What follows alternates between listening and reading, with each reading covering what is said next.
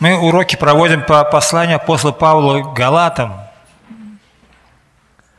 о Евангелии благодати Божией и защиты Евангелия благодати Божией. И вот тема сегодня у нас «Надежда безнадежных». Евангелие является надеждой. Бог дает надежду – Бог дает шанс тем, которые уже ну, безнадежные, от которых и родные отказались, да, и, и друзья, и весь мир, если даже, если даже, говорит, мать забудет грудное дитя, я вас не оставлю не покину. Вот такую надежду Бог дает – Александр Калинский, мы уже слышали его, да, свидетельство там немножко он себя рассказал, что он жил в Германии до 15 лет. И, оказывается, в городе Веймар, это вот, в этом городе, оказывается, был этот, этот Бухенвальд, лагерь Бухенвальд. О нем вот в нашем детстве очень, там, как говорится, тогда праздник Победы, про все эти вот Освенцим, Бухенвальд, и песни даже я помню, это раздается в Бухенвальде, колокольный звон, колокольный звон. И вот он говорит, что он даже оттуда две гранитных, говорит, два камня выковырял. Они кубической формы. Это вот, ну, из гранита эти узники, они их отбивали, значит, этот гранит, делали такие кубики, и ими дорогу еще, говорит, в виде чайки. Ну, я сам из таких кубиков одну шабашку делал на Баумана, там это, как раз тоже из таких кубиков, эта дорога есть там, услана, как брусчатка из кубиков таких, и тоже в виде чайки. Они, наверное, не знают, что в Бухенвальд такая дорога была. И эта дорога, она называлась дорогой смерти. Она Почему дорога смерти? Да? Во-первых, она буквально услана была костями, которые там ну, тысячами гибли на строительстве. И это был и путь смерть, да, и цель была тоже смерть, потому что туда вели, наверное, смерть на этих крематории, в печах сжигали, там, уничтожали, да, неугодных. И вот есть тоже духовная дорога смерти – есть пути, которые кажутся человеку прямыми, но конец их путь к смерти. И этой дорогой многие ходят, да, ежедневно там и на работу, и даже в церковь ходят. Это не только что вот, ну, они верующие, мирские, да, вот они идут там к смерти. А даже можно и в церковь ходить, то есть быть религиозным, но тоже идти путем к смерти, дорогой смерти ходить.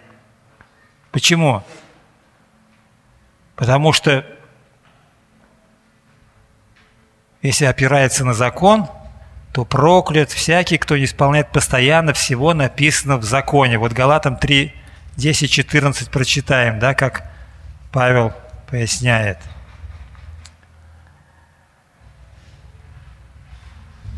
А все, утверждающие на делах закона, находятся под клятвою, Ибо написано, проклят всяк, кто не исполняет постоянно всего, что написано в книге закона. А что законом никто не оправдывается перед Богом, это ясно, потому что праведный верою жив будет. А закон не по вере, но кто исполняет его, тот жив будет им. Христос искупил нас от клятвы закона, сделавшись за нас клятвою. Ибо написано, проклят всяк, висящий на древе дабы благословение Авраамова через Иисуса Христа, через Иисуса Христа распространилось на язычников, чтобы нам получить обещанного Духа верою. Вот, во-первых, проклят всякий, кто надеется на закон. Мы не раз уже это говорили, говорят, ну сколько можно об одном и том же, а Павел не устает, Слово Бога, что буду напоминать, буду возбуждать чистый смысл. И это очень важная вот цитата, да, что праведной верою жив будет. это в Библии повторяется четыре раза. То есть пророк сказал, душа надменной та не успокоится, а праведный верою жив будет, Авакум, да, говорит. И Павел, послание Галатам, послание Римлянам, послание Евреям, это Дух Святом было угодно, чтобы как винт вкручивать, да, чтобы как гвоздь забивать, слова мудрых, как вбитые гвозди, чтобы запечатлелось у нас. Вот проклят всякий, кто надеется на закон. Он в послании Рима поясняет, что закон-то благ, добр, мы не можем его исполнить.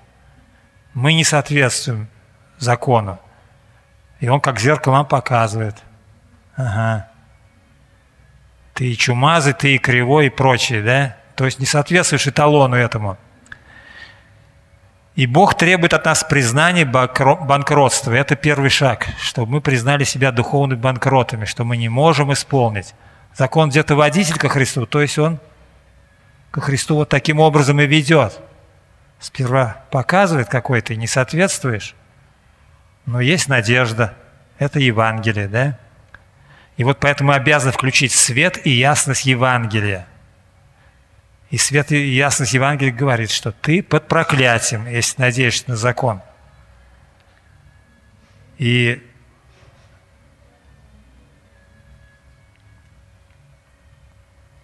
многие не понимают, что они попадают под проклятие. И, ну, как бы вот закон-то толкают. Даже вот буквально я раньше слушал, не обратил внимание, а в этот раз слушал, Осипов говорит, тоже вот про... Называет, говорит, закон – закон Божий детям. Я бы хотел, чтобы убрали это, говорит это название, закон. Потому что, ну, что это за закон, да? Заповеди, говорит, заповеди Господа. Это предупреждение, говорит, мать, если ребенку говорит, что не делай, все это предупреждение, разве она законы ему дает? Это любовь, это предупреждение любви. Бог есть любовь, Он предупреждает.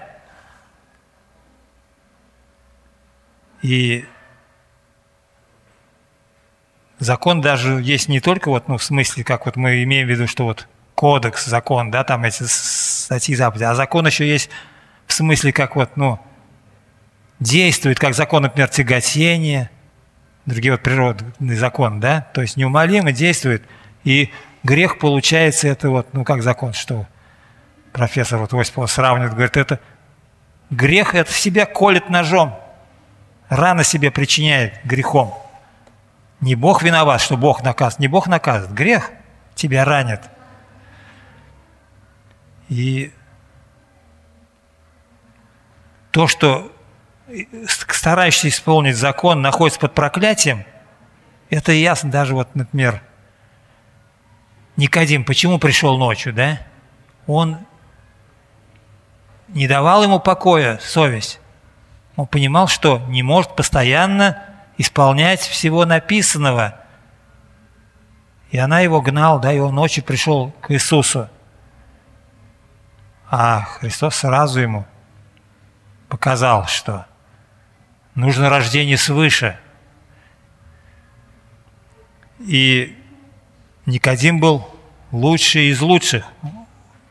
Он был как бы в тройке лучших, да, мы знаем, что там лучший Учитель был Гаманиил в то время, он вот член Синдриона, он Никодин там, Иосиф Аримафейский, да, вот, то есть они получают, ну вот, самые такие, выдающие самые праведники, он в тройку, как говорю, лучших входил, и тем не менее, душа его не знала покоя.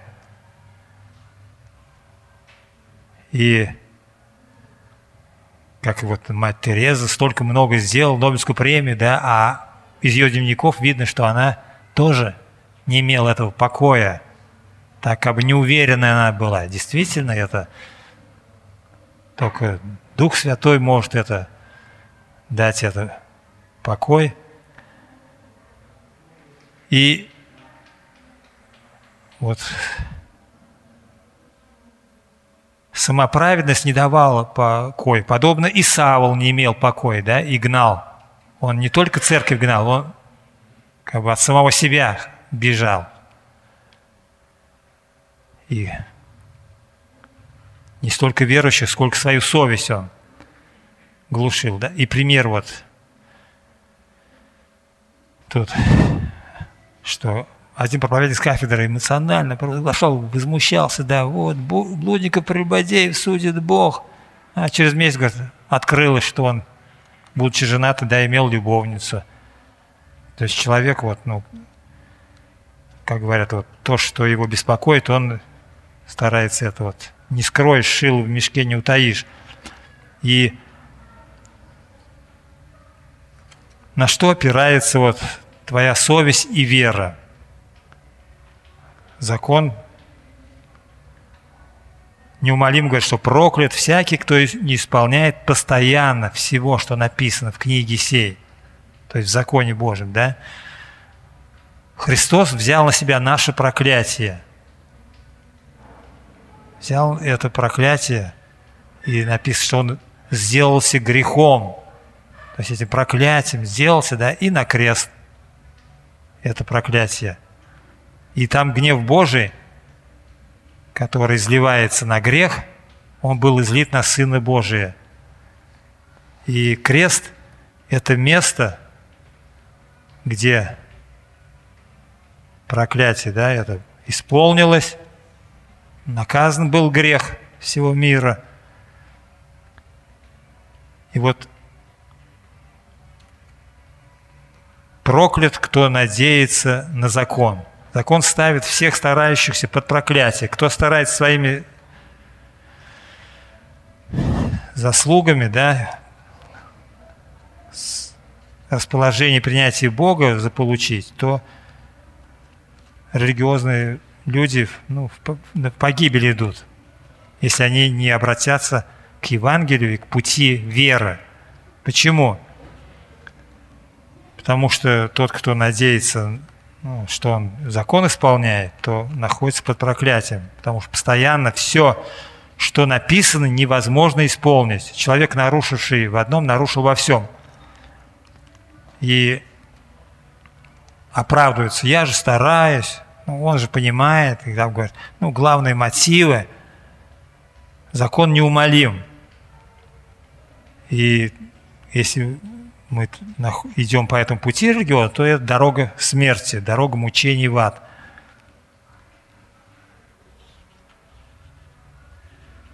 Кто думает что получить жизнь вечную через исполнение десяти заповедей? Вот.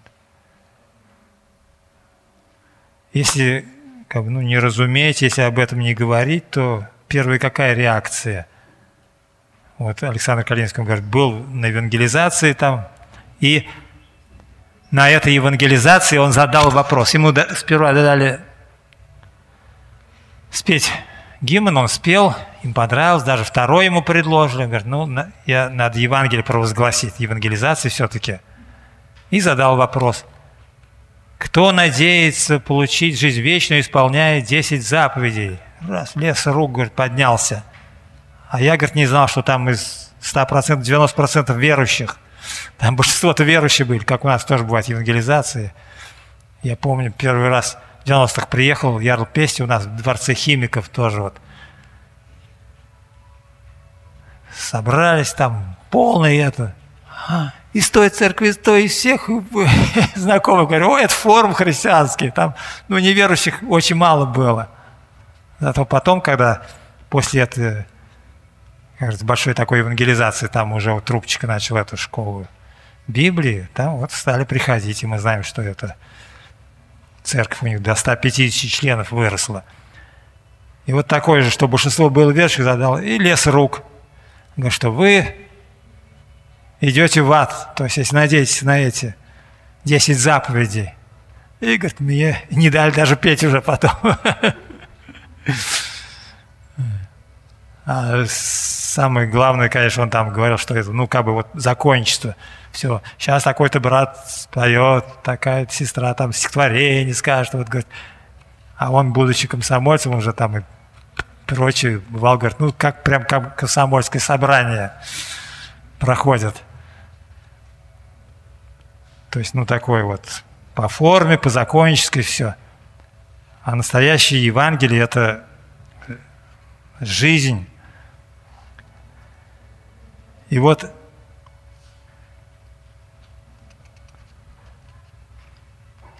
самоправедный человек, он ну, сознательно да, заглушает совесть, гордый человек, готов, как Иуда, искрет лезть в петлю, но не покаяться, потому что только Дух Святой, когда входит в сердце, он дает это умиление, он дает покаяние. Сам человек, он даже вот готов как вот эти коммунисты, да, там не сдаются, что стоя умирают, вот, ни за что не склонится перед Богом, гордую выю. А святой закон требует абсолютного послушания по всем пунктам. Например, кто-то надеется 10 заповедей да, исполнять. Ну, вроде я не убиваю, там, не прибодействую, не краду, то для спасения нужно поступать по закону стопроцентно. Это не только 10 заповедей. И это убивает всякое бахвальство. Надо исполнять не 10, а 6213 пунктов, да, закон. Мы знаем, что закон Божий – это не только 10 заповедей, вот пятикнижие Моисея, да, это тоже считается закон, потом еще пророки, псалмы, все Слово Божие. И закон Божий – это киллер, то есть убийц, да, всякого уважаемого человека. В глазах людей он такой, ну, порядочный человек, но в глазах Божьих он грешник, он подлежит смерти, потому что возмездие за грех смерть. Закон осуждает плоды Каина и копьем истины пронзает коварство злой гордости. И закон прокурор, требующий высшей меры наказания.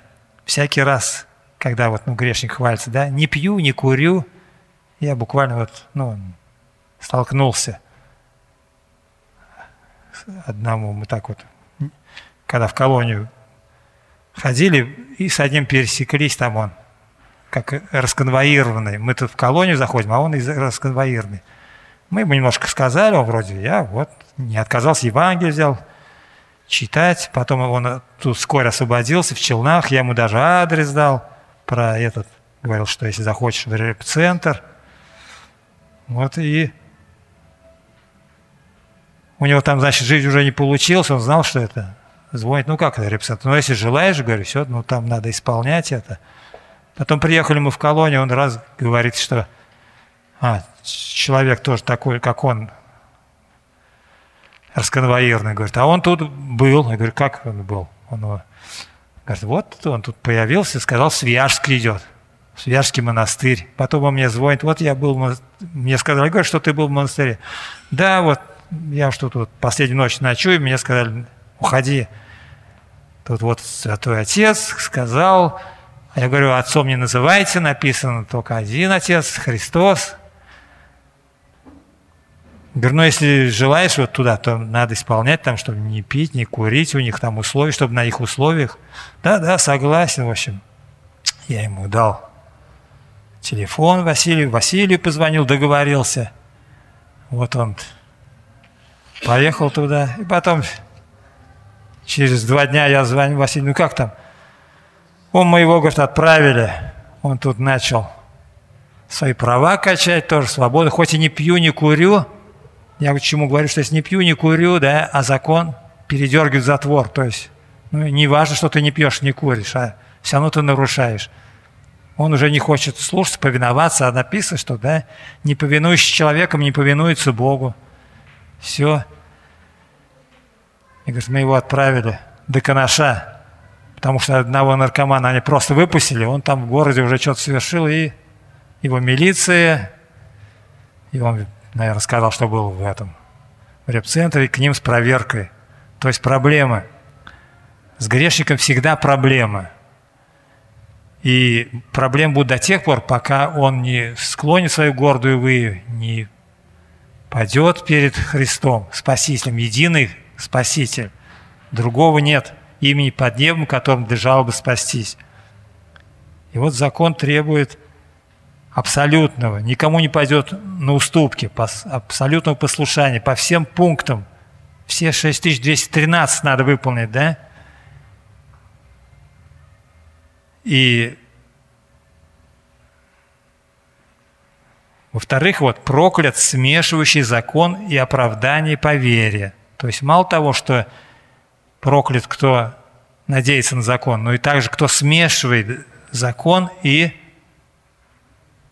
Евангелие, да, оправдание по вере. Нельзя их смешивать. Поэтому Павел и ринулся в бой. Отстаивать чистое Евангелие, чистоту Евангелия. И нельзя по закону и по благодати. Или то, или другое. Наши дела портят, как ложка дегтя, бочку меда. Если мы надеемся на дела, и вот туда свои добрые дела, да, приткнуть, как грош. К такой стоимости, мы уже говорили, да, вся Вселенная не стоит той жертвы, которую Бог дал, отдал в жертву Сына Своего Единородного, а мы свой грош, как вот казанский сирота говорит, при, норовит примкнуть грош на разорение. Это не такой, говорит, сирота, как Смоленский, который ну, жмется по углам, да, действительно, подаяние просит. А казанский сирота, это, говорит, богатый, потомки там Мурза и хана всяких этих мусульман, да, которых насильно, как бы за деньги подкупали, крестили их. И вот он норовит грош на разорение приткнуть. Так и вот, ну, грешник, да, хочет вот, ну, религиозный. Что-то еще своими делами еще, заслугами. Они ни в какую уже. И никакая дисциплина и добрые дела не могут нас приблизить к Богу. Нельзя смешивать закон и веру. Одно другое полностью исключает. Или исполняй полностью, да, или зарабатывай. Ну, зарабатывать. Притча 10 тысяч талантов, да, и 100 динариев, помните. 10 тысяч талантов, это ну, специально такую астрономическую цифру Христос назвал, что тогда даже не каждое государство имело, как говорится, такой бюджет. Это так, ну, если вычтить, это состав золота будет. И вот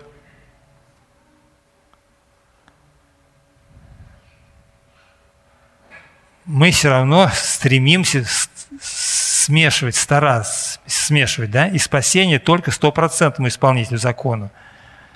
Смешивание дел и веры – проблема многих современных церквей. Вот непонятно, как субботники читают послание Галатам, да? Как они понимают? То есть, ну, как бы черным по белому написано. Нет, все равно свою субботу там проталкивают. И не только они еще. И вот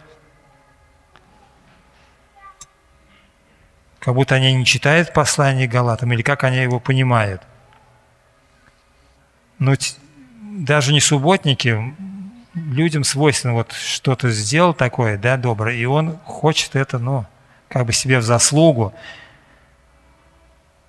Если ты прочитал 10 глав, да, из Библии, горячо помолился и думаешь, что за это тебя любит Бог, ты мерзок. То есть Бог любит не за это, что ты там исполняешь это. Это тебе необходимо для духовного роста. Это неплохо читать Слово Божие, да, молиться. Но когда ты думаешь, что этим как-то заслуживаешь Богу, вот, вот что неправильно. Дела не ведут нас к принятию, а только к суждению и проклятию. То есть, ну, когда надежду на дела возлагаем, это не значит, что у нас дела не должны быть а делами аннулируются заслуги Христа и утверждается плотское «я». То есть, когда мы этим думаем, что мы к спасению это прибавляем. Вот в чем плохо. Благословен всякий, уповающий на Христа. Только вера, а не дела и дисциплина ведут ко Христу. Ко Христу ведет только вера. А вот про дела уже, например, дела, угодные Богу, должны вытекать из веры и рождаться верой. Да, дела у нас будут. Вера должна содействовать делам. Да? Мы рождаемся не от дел, а для дел. Мы рождаемся от Слова Божия, от Духа Святого, но рождаемся для дел. Мы учили, да?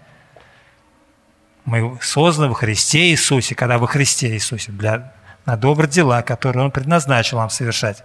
И вера обязательно должна привести к делам. Вопрос. Можно ли знать об абсурдности смешивания дел и веры и продолжать уповать на дела и заслуги? Можно. Да? Когда вот так вот, ну, что-то сделаешь, и какая-то мысль такая, вот, ну, как бы это в заслугу. К спасению это ничего не добавляет. Это наш Адам это, такую мысль нам проталкивает. И будем ли мы это делать? Периодически будем как бы скатываться в это болото, но чтобы оттуда выходить, нужно нам Евангелие, которое говорит ясно, да, что нельзя уповать на закон, потому что, то есть, если по закону, то под проклятием. Нельзя смешивать закон и благодать. Это послание Галатам об этом, это ересь. И радостная весть, то есть Евангелие, да, что нет никакого суждения тем, которые во Христе Иисусе живут. Живут во Христе Иисусе. Христос наш Спаситель, сделавшийся за нас проклятием. Он решил нас искупить из-за своей доброты. Вот. Ничто в нас не привлекало его взор – то есть у нас нет ничего хорошего, чтобы он, да, вот, ну, за что-то нас полюбил.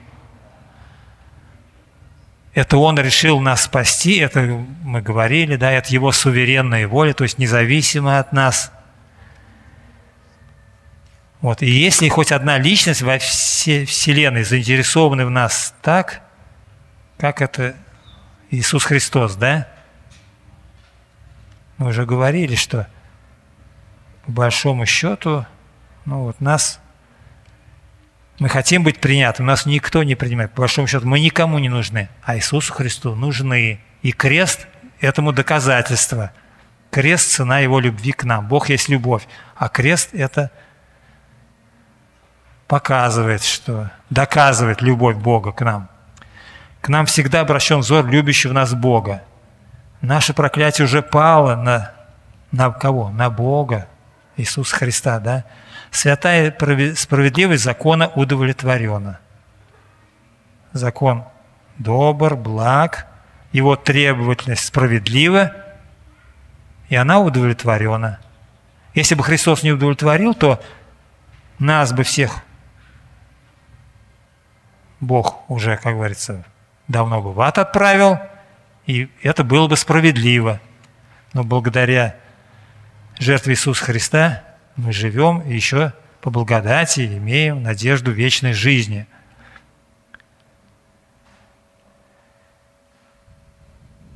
Христос вывел нас на свободу от закона. Христос – конец закона. Даже такая была эта брошюра, я помню еще. У моего отца была. Это как раз вот там против субботников тоже, что Христос – конец закона – вывел на свободу от закона. У осуждения нет аргументов. Нет никакого осуждения. Итак, нет никакого осуждения тем, которые во Христе Иисусе живут, которые живут во Христе Иисусе. И не по плоти, да, а по духу. И вот. Нет никакого осуждения, нет аргументов у осуждения. И мы читали, да, что дабы благословение Авраамова через Иисуса Христа распространилось на язычников, чтобы нам получить обещанного Духа верою. Я помню, как Петя, это время от времени многие верши увлекаются этим, да, о, как Бог благословляет детей Авраама, смотри-ка, вот, да, какие-то еврейские корни начинают искать. И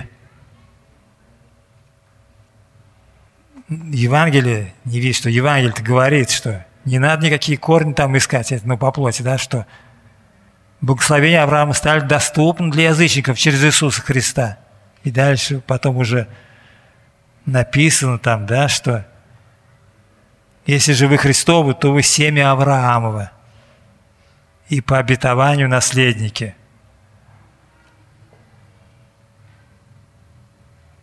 И те вот благословения Авраама стали доступны и для язычников через Иисуса Христа. Христос открыл врата в небеса благословением и богатством будущего века. Где благословение? Во Христе. И, между прочим, Авраам, да, хоть он и, как описано, был ну, богатый, да, но он искал города, который художник и строитель Бог. То есть он небесного и грады, да, и нам тоже обещает Бог. Где благословение? Во Христе Он сказал, «Я есть путь, истинная жизнь». И вера – навигатор в ковчеге спасения. Мы знаем, что церковь – как ковчег спасения. Христос сказал, «Я создам церковь, мои врата не одолеют ее, и вера является навигатором». Сейчас уже вот знаете, навигатор, да, есть. Он все точно путь показывает. Поставил с какой точки в какую точку, он все показывает. Он не просто дал оправдание, Он дал нам Дух Святого через веру. Он знал, что, что нужно слабому существу, не имеющему мудрости. Мы действительно слабые, зависимые, и Бог нас сотворил такими зависимыми. И говорит, о, свободный, независимый, что хочу, то и делаю. Это люди превратного ума. А Бог сотворил нас зависимыми уже. А тем более, если в небесный град, чтобы найти дорогу, да, мы настолько слабые и не имеем мудрости, а Он дал Духа для водительства. Дух Святого. Вот сегодня вот праздник сошествия Духа Святого. Он уже сошел. Он говорит, с вами будет и вас будет. Даже когда мы спим, Он молится. И ходаст за нас воздыханием неизреченными – и также, когда мы молимся, тоже мы не знаем, как должно, о чем молиться. А Он, опять же, ходаст за нас воздыханиями неизреченными. Поэтому будем благодарить Бога за то, что Он не только Сына Своего отдал, да, Он и Духа Святого дал для водительства. И Он обещал, что ну, доведет нас до назначенной цели. Как послании Иуда написано, да? Последний. Предпоследний вот стих 24. «Могущему же соблюсти вас от падения и поставить пред славой своей непорочными в радости, да? единому премудрому Богу, Спасителю нашему, через Иисуса Христа, Господа нашего, слава и величие, сила и власть, прежде всех веков, ныне и во все веки. Аминь. Вот, только Он может. Поблагодарим Господа да, за этот урок, что нам дает.